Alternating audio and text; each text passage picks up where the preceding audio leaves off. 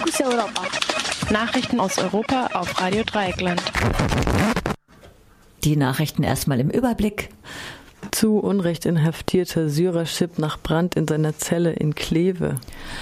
Berliner Koalition einigt sich auf Fachkräftezuzug und einen Kompromiss beim Spurenwechseln. Naumburg, rechte Jugendliche stoßen Journalisten ein Messer in den Bauch. Slowakischer Journalist Jan Kudak soll Opfer eines Auftragmordes geworden sein. Und jetzt die Nachrichten im Einzelnen. Zu Unrecht inhaftierter Syrer stirbt nach Brand in seiner Zelle in Kleve. Wie erst durch eine Nachfrage der DPA bekannt wurde, ist ein syrischer Häftling zwei Wochen nach einem Brand in seiner Zelle seinen Verletzungen erliegen. Die Ursache des Feuers ist bisher nicht geklärt. Wie sich mittlerweile herausstellte, hätte der 26-jährige Syrer freigelassen werden müssen, da er nur aufgrund einer Verwechslung inhaftiert wurde. Der eigentlich Gesuchte war ein Mann aus Mali, der eine Geldstrafe nicht bezahlt hatte und deshalb eine Haftstrafe von drei Monaten absitzen sollte. Von dem Mann aus Mali war bekannt, dass er einen falschen Namen angegeben hatte. Deshalb lief die Fahndung unter zwei Namen. Dieser Falschname war zufällig der richtige Name des Syrers. Kurz nach seiner Festnahme Anfang Juli fragte die Hamburger Ermittlungsbehörde in Kleve nach, ob denn nun geklärt sei, dass es sich um den richtigen handle. Kleve antwortete mit Nein. Trotzdem wurde der Syrer einfach nicht entlassen. Daraufhin fragte Hamburg nach der Rechtsgrundlage für die Inhaftierung. Was aus dieser Anfrage wurde, ist unklar. Die Staatsanwaltschaft hat nun gegen mehrere Polizeibeamte Ermittlungen wegen Freiheitsberaubung im Amt eingeleitet.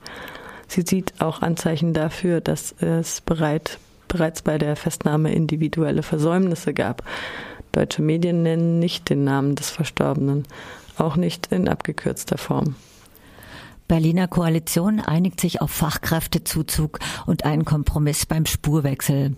Nach Angaben der SPD-Vorsitzenden Andrea Nahles hat sich der Koalitionsausschuss auf Eckpunkte bei der Erleichterung der Zuwanderung von Fachkräften aus Staaten außerhalb der EU geeinigt. Auch soll es einen Kompromiss geben, der es ab abgelehnten, aber mittlerweile am Arbeitsmarkt integrierten Asylbewerberinnen und Bewerbern prinzipiell erlauben soll, in Deutschland zu bleiben.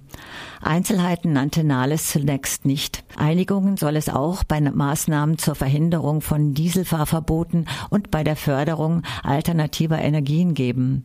Auch hier waren Einzelheiten zunächst nicht bekannt. Naumburg. Rechte Jugendliche stoßen Journalisten ein Messer in den Bauch.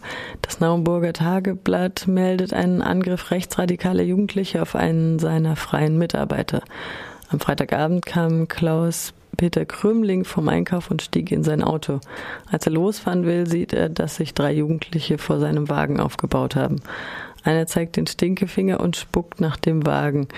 Als Krümling aussteigt, fliehen die Jugendlichen zunächst. Der Journalist läuft ihnen aber hinterher, um sie zur Rede zu stellen. Als er sie einholt, zeigt eine der Jugendlichen den Hitlergruß und ein anderer stößt ihm ein Messer in den Bauch. Die Stichwunde ist circa sechs Zentimeter tief. Der Journalist befindet sich noch im Krankenhaus. Slowakischer Journalist Jan Kuciak soll Opfer eines Auftragmordes gewesen sein. Der slowakische Enthüllungsjournalist Jan Kuciak wurde Ende Februar diesen Jahres zusammen mit seiner Verlobten tot aufgefunden. Zuletzt hat er an einer Reportage über Verbindungen der slowakischen Regierung zu italienischen Mafiakreisen gearbeitet. Sein Tod und Merkwürdigkeiten bei den Ermittlungen führten zu Protesten und zum Rücktritt des Ministerpräsidenten, des Innenministers und des Polizei Polizeichefs. Wie die slowakische Polizei nun mitteilt, ist eine Dolmetscherin dringend verdächtigt, den Mord in Auftrag gegeben zu haben. Ausgeführt haben soll ihn ein Ex-Polizist. Es gab noch zwei weitere Helfer. Das Ziel des Mordes war Jan Kuciak. Seine Verlobte wurde nur ermordet, weil sie anwesend war. Für den Mord wurden mindestens 70.000 Euro bezahlt. Woher das Geld kam und wer letztlich die Auftraggeber waren, wird noch ermittelt. Das waren die Fokus Europa Nachrichten für heute, den 2. Oktober 2018, geschrieben von unserem Kollegen Jan.